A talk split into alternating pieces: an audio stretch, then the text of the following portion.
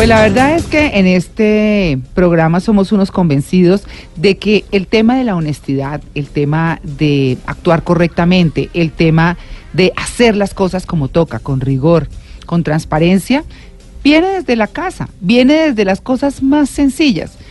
Y pues eh, con esta excusa de la consulta anticorrupción, estamos preguntándoles a nuestros oyentes justamente cuál es su pecadillo como ciudadano, ¿por qué?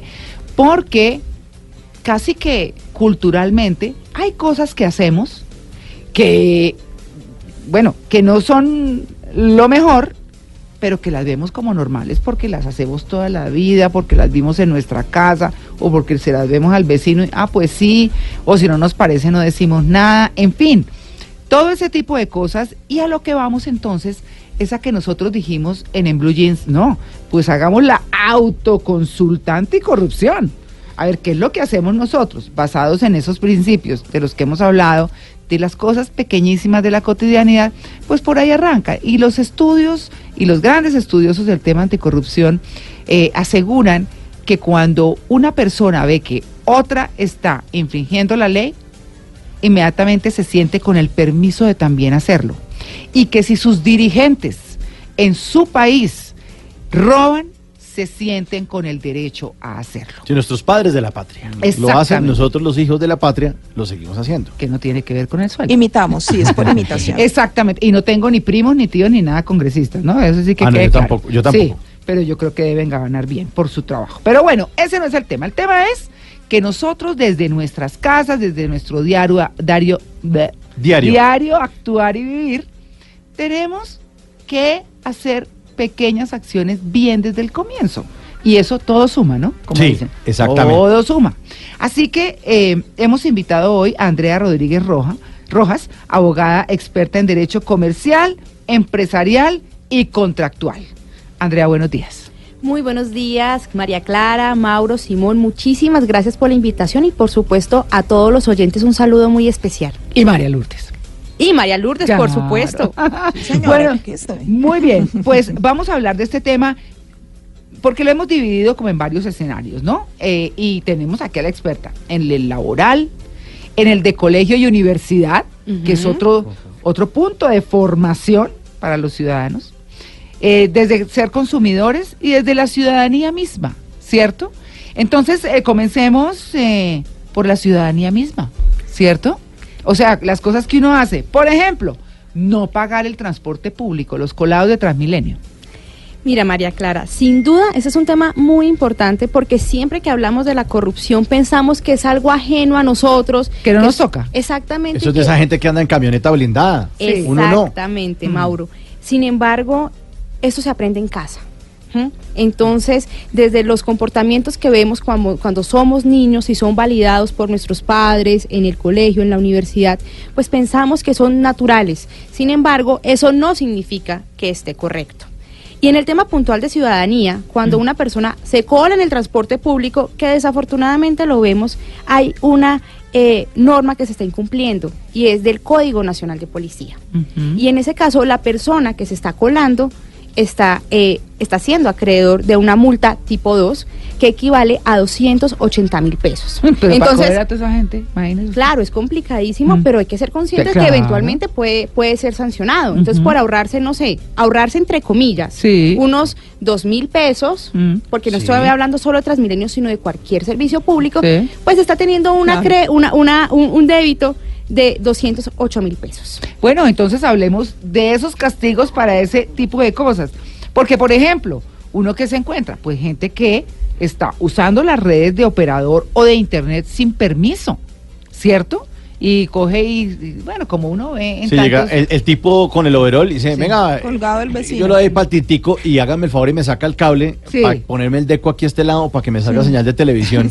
Aquí, hágale, hágale, de, de, bacanería, hágame el favorcito y yo le colaboro. ¿Eso ahí qué castigo tiene? Mira, María Clara, aquí estamos hablando de un delito. Ojo a todos los oyentes, porque esto se llama aprovechamiento de fluidos, así se llama jurídicamente. ¿Y qué ¿Ah, significa? Cuando yo utilizo un servicio público, digamos gas, televisión, y no lo pago, sino que manipulo para que yo lo tenga. ¿Me lo robo? Exactamente. Se está robando, claro, no está pagando por eso. Y ojo, muy importante. O para que le salga más barato, ¿no? También. Claro, pero aún así, para que salga más barato o para que yo no pague nada, estoy cometiendo este delito que puede traer una pena de 16 a 72 meses de prisión. Uy, hola, no. Es grave. Pero, es grave. ¿y, y qué otras acciones califican dentro de, de ese delito?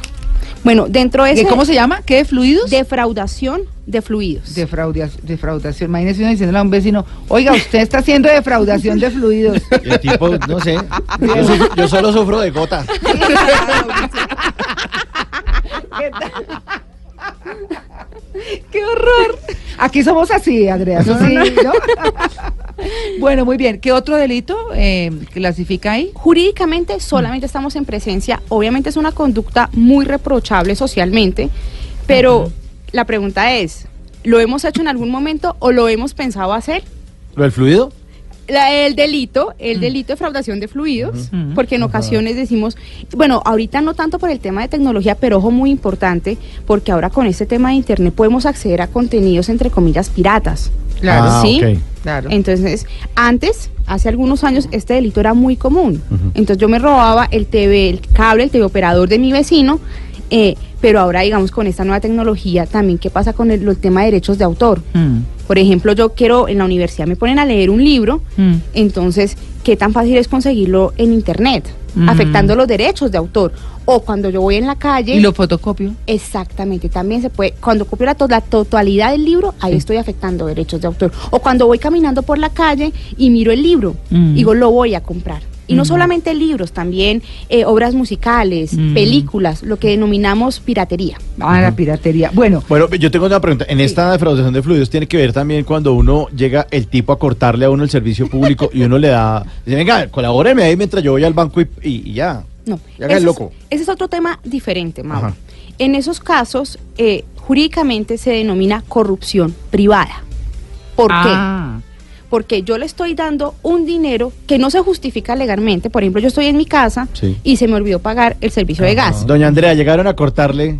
Y eso es un enredo, porque cu- cuando te cortan a ti un servicio, para volver a hacer la, la- la conexión es complicado, la, La reconexión. reconexión. Le sale mucho más costoso, incluso. Claro, Y por costo, tiempo. claro. Y tiene que ir a pagar a otro Claro. sitio rarísimo. Bueno, Claro, y por tiempos y por costos es complicado. Entonces, en ocasiones las personas dicen, no, venga, le pico el ojo, venga, acépteme este dinerito y yo ya pago inmediatamente, acompáñeme al banco y yo ya pago esto. yo lo doy ahí para el tintico. yo creo que a esos de los servicios públicos les va mejor con eso Por fuera, que con el sueldo. el Sí, no, pero total.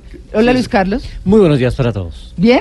Muy bien. ¿Le gusta el eh, tema? Me gusta muchísimo el tema porque yo siempre he sostenido, y es una teoría que, que, que la digo muy frecuentemente, que a este país se lo, se lo petaqueó, como decía mi papá, Sí. ese cuentico de la malicia indígena. Sí, señor. eso Entonces eso no es más aquí. sino una disculpa para ser ventajosos, aprovechados, mentirosos, Ay, tan vivo que es el niño. Sí, Mm. no, y entonces Es le enseñamos eh, al niño desde chiquito a meterse por debajo de la registradora del bus o a decir mentiras, ay, dígale que no estoy cuando llama alguien por teléfono y, mu- y- y muchas cosas que vemos eh, cotidianas y, y la gente hace lo que se le da la gana a veces. A mí me, por ejemplo, esos pecadillos con los que uno se encuentra a veces eh, cuando uno compra una boleta para un espectáculo público y que es numerada y uno llega y está ocupado el puesto de uno. Ah, sí. Y uno, perdón señor, ¿qué número tiene usted? Ay, no, eso aquí ya no se respeta puesto, busque otro. Pero señor, pues que esto es numerado. Yo pagué por pagué esto. por Pues eso, yo claro. busqué la ubicación, pues, la gente hace lo que quiere. Así que me parece muy oportuno el tema hoy, como antesala lo que va a ser mañana, esta gran decisión eh, de algunos de los colombianos que pueden o no estar de acuerdo con la consulta. Yo también estoy de acuerdo con María Clara que hay unos puntos con los que estoy de acuerdo y otros que no. Ajá. Pero hay que salir a, a participar y a hacer de, de esto un debate, que es lo que estamos haciendo acá O sea, hoy. hay que ejercer Hay que el ilustrar. derecho como ciudadano, si le parece. Sí, Claro. democrático. Esa es la democracia. Así que me parece Bueno, interesantísimo. Luis Carlos, pero usted no se escapa de la pregunta. Sí. Todos le hemos contestado. Yo, eh, Les estamos- haciendo todo un, todo un ensayo, una disertación. para que no me pregunten. preguntaran. Ese delito se llama evasión. Evasión. Evasión. ¿Cuál es su pecadillo como ciudadano? Eh, pues, Yo no sé, yo eh, entraría en la defensa de mi pecadillo, diría que es un pecadillo venial, porque como Ya todavía... está justificando. No, Oiga, oiga. sí, voy a justificar, eh, todo- voy a hacer Ah, todo- cómo nos enreda. ¿Cuál es que por eso me, me encantan las películas de abogados. Yo utilizo un servicio de transporte que no está legalmente constituido o aprobado en el país. Hablo de la plataforma Uber. Mm. Para mí, o sea, yo estoy utilizando una herramienta tecnológica. En eso no se ha puesto de acuerdo el gobierno. El Ministerio de Transporte dice que el servicio es legal, pero el Ministerio de Comunicaciones dice que, perdón, el Ministerio de Comunicaciones dice que Sí. la aplicación es legal, pero el servicio de Servicio transporte no. no. Entonces, yo estoy en ese limbo, pero yo utilizo Pero Uber. igual ya le grabaron IVA, entonces. Doctora Sí, Andrea, ¿eso es un delito? Mira, en este momento se está definiendo porque hay controversia en Entonces todavía las- no es pecadillo. Todavía no, No. pecador. Pero fíjate que eh, en muchas ocasiones las autoridades públicas, los policías, eh, sí utilizan eso para, digamos, retener los vehículos. Mm. Y eso es un complique muy importante porque cuando la persona, digamos, maneja Uber y le roban el vehículo, No, pues. las aseguradoras regularmente dicen que no responden por carros que están en Uber. ¿Y Mm. qué hacen? Van a Uber y le pide, señor Uber, por favor, certifíqueme que este carro identificado con placas tal no está registrado en su plataforma. Uy, no Oye, ve. Y no han eso. ocurrido varios casos. No sabía eso, claro. Bueno, los sobornos de la policía o funcionarios de empresas prestadoras de servicios públicos es de lo que acabamos de hablar, ¿no? Es diferente, María Clara. Sí. Cuando hablamos de empresas privadas, por ejemplo, eh, que no creo que me corten un servicio, empresas privadas, no sé, de telefonía o de internet, ahí hablamos de corrupción privada. Pero cuando hablamos de un servidor público, por ejemplo, un policía, ahí hablamos de otro delito. Y es que es, ocurre, no sé, cometemos una infracción y llega el policía y decimos, Dios, ¿qué hacemos? Hay 20 mil maneras de arreglar esto, por ejemplo. Sí, Exactamente. Es una frase muy recurrente. sí. Pero lo que no sabemos es que estamos cometiendo un delito. Tanto el policía que acepta el dinero como la persona, el ciudadano de a pie, que ofrece ese dinero. Mm. Nosotros, jurídicamente hablando, se llama cohecho por dar u ofrecer. Mm. Se llama así. Y este delito puede dar prisión de 48 a 108 meses. Pero ojo, Mm. esa persona, ese servidor público, el policía que acepta ese dinero, está cometiendo un delito que se denomina cohecho propio, que da prisión de 80 a 144 meses. No estaría preso este país. Uy, sí. Al país. La gente que sale con el tufillo, ah, salió de una reunión por ahí, se tomó sus, sus vinitos y lo coge el policía. No me pillan, eso No me pillan. Cuando el retén, venga para acá. Prueba de alcoholemia, sí señor, comparándolo. Y ahí es cuando la gente empieza como a ponerse creativa, a sacar la platica para ver cómo puede solucionar eso. Y hay una, hay una eh, última en esta de ciudadanía. Claro que hay muchas. Estamos abordando las, pues así como las más particulares. Falsificaciones de, de marcas, o sea, las ventas irregulares en la calle. Entonces, claro, en nuestro país es el rebusque, ¿cierto? Pero, pero lo que digo es. No, esta cartera no la compré en Chinatown. Ay, igualita a la Calvin Klein. La ¿no? O sea, es decir, ¿eso qué? Ahí se están afectando la competencia. Es decir, ahí hay un tema de derechos del consumidor y de competencia desleal. Porque yo me estoy aprovechando, por ejemplo, si tú tienes una marca de zapatos Mm.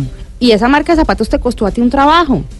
Es decir, un tiempo de reconocimiento, de trabajar con calidad, con los mejores productos para que venga otra persona y confunda al consumidor. Mm. Porque esa persona que está utilizando una marca en beneficio propio o que tiende a confundir, pues está afectando no solamente a, a ti como empresaria, sino a las personas que yo creo que estoy comprando los zapatos de María Clara y resulta que no, que son otros zapatos que no tienen la misma calidad. Y uno lo ve con, con los restaurantes, por ejemplo.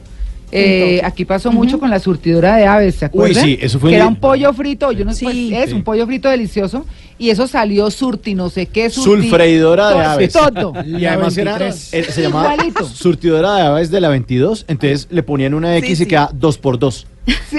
para separar, dice, no, esta es distinta. Ah, no vaya a pelear Y la de- fuente era Todo. exactamente la Igualito todos los La colores, misma, la claro. fuente, exacto. Yo vi una todo. que se llamaba sulfreidora de aves. ¿Ah, sí? Sulfreidora. Ay, no. Claro, esto es distinto, aquí no venga a pelear. No, están copiando el nombre. Yo conocí al dueño de esa compañía eh, que le tocó cambiarle el nombre porque Claro. perdió todos. Todo. Y le cambió el nombre. Ya, démosle la cuña, se llama eh, la compañía del sabor. Ah, sí, le tocó volverse la compañía del sabor porque ellos eran los originales y los piratas le, le- le cambiaron el Le nombre. acabaron la marca. Pero era de una creatividad, el logo se lo cambiaban, eh, surtidora de pescados, de aves, de pollos, de todo, o sea, era una cosa absurda. yo trabajé en un restaurante que se llamaba Andrés Carne de Tres. Por No, ejemplo. ¿Eso tiene cárcel, por ejemplo? Mira, Desde el punto de vista penal, Mm. no, el código no lo ha tipificado, pero eso sí tiene una sanción, Sanción. eh, por parte de la Superintendencia de Industria y Comercio. Bueno, Porque me estoy aprovechando del reconocimiento y de la trayectoria eh, que tiene una persona por su marca. Y una recomendación muy importante para las- los empresarios que nos están escuchando es que tienen una marca pero no la han registrado. Ah, sí. ah, sí, eso es cierto. Ojo, si usted tiene una marca que, que ha sido un trabajo de esfuerzo, ha sido un tema de, de- de un trabajo con, con todos los productos de experiencia, registre esa marca. Claro. Porque eventualmente si usted no la registra, otra persona se puede aprovechar y registrarla. Bueno, ahí está. Estamos hablando de la autoconsulta anticorrupción. Sí. Ahí está. Todos tenemos nuestros pecadillos y eso es lo que les estamos preguntando con el numeral en Blue Jeans en arroba Blue Radio Co. ¿Cuál es su pecadillo como ciudadano? Vamos a seguir hablando, hablando en otros escenarios de nuestra vida cotidiana. 8 y 33. Bueno, hoy estamos hablando de la autoconsulta anticorrupción. En esas cosas cotidianas que hacemos y que, bueno, en las que vemos reflejado eh, mucho de nuestra cultura. Así que eh, estamos desde las 8 de la mañana con Andrea Rodríguez Rojas, es abogada experta en Derecho Comercial, Empresarial y Contractual. Y ya hablamos como de esas regulares de la ciudadanía, de no pagar el tiquete, de sobornar al que viene a cortar el servicio, de robarse eh, las... eh, digamos, las- la identificación básica de una marca para hacer una cosa similar y aprovecharse de la buena fama del otro, en fin, muchas cosas. Pero hablemos de las laborales, ¿cierto? Presentar documentar, eh, documentación falsa para ser contratado o incapacidades falsas para ausentarse del trabajo. Bueno, ¿y ¿eso cómo se, se tipifica en términos jurídicos? Mira, María Clara, es muy usual, sobre todo acabamos de pasar de la etapa mundialista, donde los partidos eran en la mañana, entonces Ah, claro. muchos trabajadores eh, se incapacitaban eh, y obviamente esto Mm. causa un perjuicio a la compañía. Claro. Primero porque no se está laborando y aparte porque se le está pagando, por ejemplo, si se incapacita uno o dos días. Mm. Entonces, cuando una persona, por ejemplo, para vincularse a una empresa, falsifica documentos porque no tiene la experiencia o porque no tiene eh, los títulos solicitados, Mm. ahí hay un delito. Pero no solo hay un delito, sino que también se le puede terminar el contrato con justa causa. Es decir, que no hay derecho a una indemnización. Y en relación al delito que se comete es de falsedad en documento privado, Ah. que puede dar prisión de 16 a 108 meses. ¿Pero también al médico? Depende. Ah. Si el médico hace parte De... de, de esa defraudación. Sí. Porque en muchas ocasiones una persona incluso en internet se consigue eh, ese tipo de excusa, la incapacidades. excusa médica. Exactamente. Sí, Hay, claro. hay droguerías que venden excusas médicas. ¿Ah, sí? Sí. Ah. Pero esto obviamente es un horror. tema muy complicado Pues para las empresas. Claro, y ahí, ahí cabe el de inventar calamidades. Eh, y entonces hablábamos al comienzo de, de ay, mi amor, eh, fotocópiame esta tarea del niño. El tema de los eh, y me la traes, ¿no? Porque es que, pues para no salirnos, que eso vale la fotocopia en la tienda y bueno. Pero el uso indebido de viáticos, eso sí es que Ah, la no. feria, ¿no? Es que es un pecadito Ay, que sí, quizás... que no los devuelven se les sobra. Sí. Claro, y las personas que hemos estado en algún momento empleadas o que estamos empleadas y nos dicen, mire, tome este dinero para sus viáticos, para esa determinada labor que tiene que hacer fuera de la ciudad, y hombre, nos sobra un dinero de más. Y la persona dice, ay, ¿qué hago? ¿Lo entrego? ¿No lo entrego? Incluso conocí el caso muy curioso hace poco.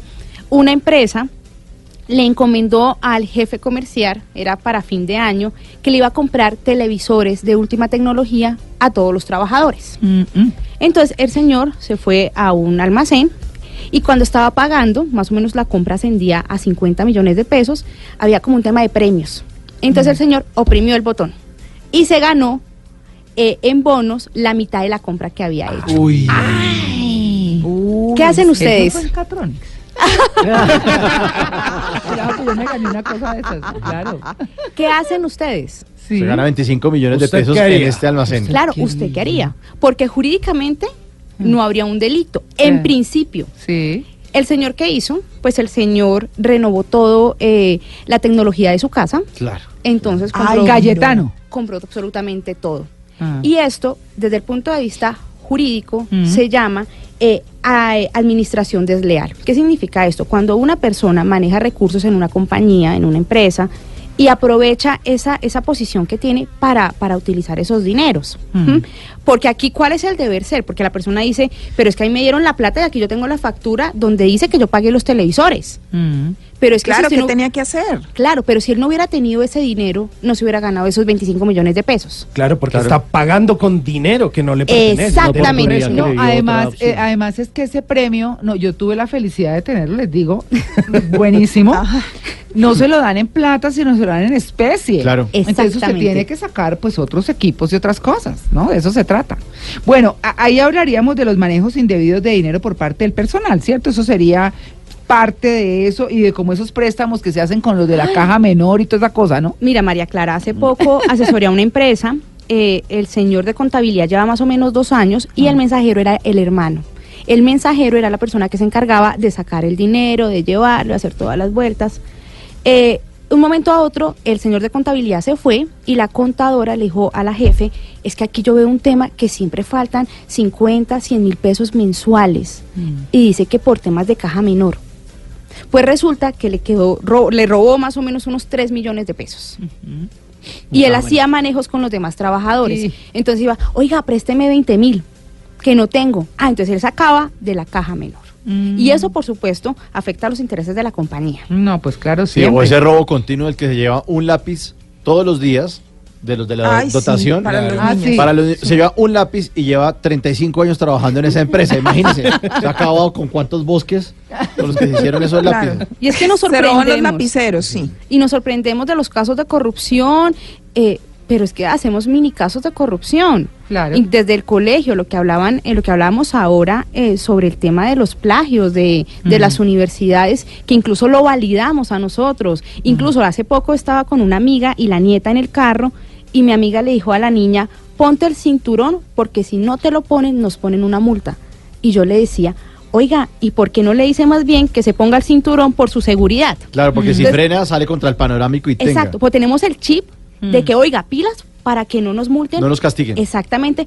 Y lo que decía Luis Carlos, estamos en un tema de la ley del vivo. Y nos enorgullecemos y sacamos pecho. Oiga, es que mire que yo cometí tal falta y me enorgullezco. No, pues aquí eh, eh, acor- acordémonos en el Mundial, eh, los chistositos que mm, orgullosos mostraron en redes sociales cómo metieron trago en el estadio. Los Eh, de los binoculares. Sí, los de los binoculares y, Claro, los y vivos. sacaban pecho. qué Además porque suena de idiotez porque si no es que yo quiero estar borracho en el estadio, en el estadio venden cerveza. Sí, y se toma usted tres vasados de esos de cerveza de esos Sí. de estadio del mundial y ya queda listo. O sea, si era por trago, tranquilo. Pero Pero, quieren queda- hacer la pilatuna de ay metimos trago como somos de vivos. Claro. Y, y los japoneses la casta colombiana Los japoneses son más vivos que recogen la basura que ellos mismos hacen y dicen nosotros tenemos una potencia mundial. Ahí está Ustedes sigan metiendo trago al estadio. Ahí está la cultura. Ahora hablaban de, de, de la venta de trago y que hay, hay ley seca. Allá en Rusia, yo fuimos eh, una noche a hacer mercado y demás, y entre las cuales pues yo compré unas cervezas para tener en el hotel.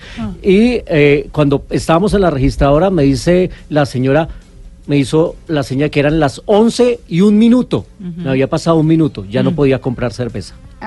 Por un minuto. Ah, Y no me la Y vendió. ahí sí ni rogando. No, además en ruso. Entonces, entonces, no, pues me tocó sacarlas y dejarlas ahí, pero por un minuto que me pasé ya no me la vendieron. Y Bueno. se cumple la norma. Claro, y eso viene, todo, todo esto viene desde la casa y también desde el colegio. Mm. En el colegio donde se falsifican firmas, ustedes nunca falsificaron una Yo la de mi papá. yo, La de mi papá. yo una vez una de mi mamá. Sí.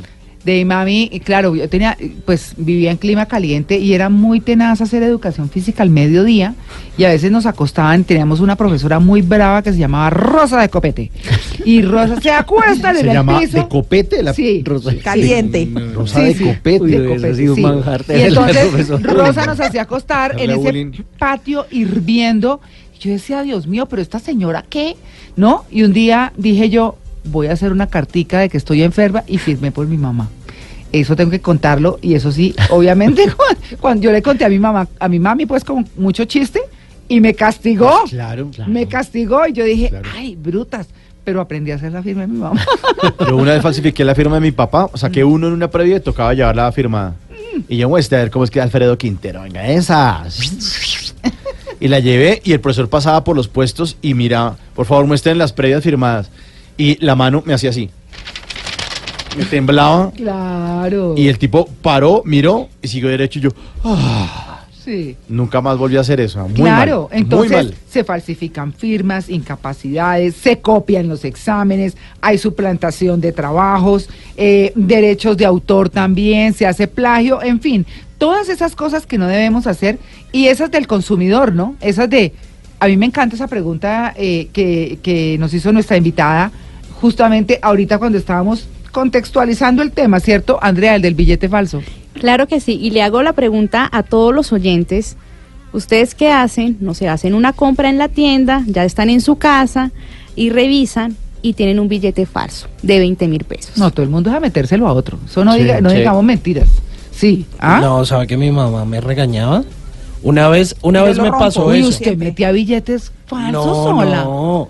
Una vez me, di- me, me, me metieron un billete Es que falso. una vez, una vez imprimí un billete Tenía una máquina. y a mi mamá no le gustó. Yo no sé por qué ella es tan complicada para unas vainas. No, y, y me dieron el no billete acepta y yo cosas. como, bueno, ¿qué hago? Venga, hay que meter este billete. ¿Qué No, compramos? no, no, no, no, no, no, no, no, no. Cogió el billete y lo rompió en esta carita. Y chao. Tal cual, yo soy igual a su mamá. Yo ¿Eso tiene, eso tiene alguna, alguna pena o algo? Claro que sí, María Clara, y celebro la, la decisión de la mamá de Simón, eh, porque primero Fuerte, por un Simón. tema moral, Mm. porque a uno le da rabia cuando le meten un billete Uy, falso, claro. sobre todo si es de 50 mil o de Uy, 100 uy, mil sí, pesos, Total. el Uno de dolor. 100. De y 100 el no lo 100. conozco, por lo menos yo. Sí, yo no lo he visto. Ya no le, no le alcanzo, no le llego. original. Pero el Código Penal habla de un delito que se llama tráfico de moneda falsa. Mm. Cuando yo circulo billetes falsos. Y eso puede dar una prisión de 48 a 144 meses. Entonces la recomendación es siempre cuando yo vaya a recibir dinero, no de un banco, no de un cajero, hombre, verifique que sean billetes que, que estén bien. Pero a mí me pasó incluso hace poco, el cajero me entregó un dinero y el billete era totalmente falso. En esos casos, la persona que hace debe dirigirse directamente al banco con la tirilla que dan para efectos de que cambien el billete y sí lo cambian. ¿Ah, sí? Claro que sí. ¿Se lo cambiaron?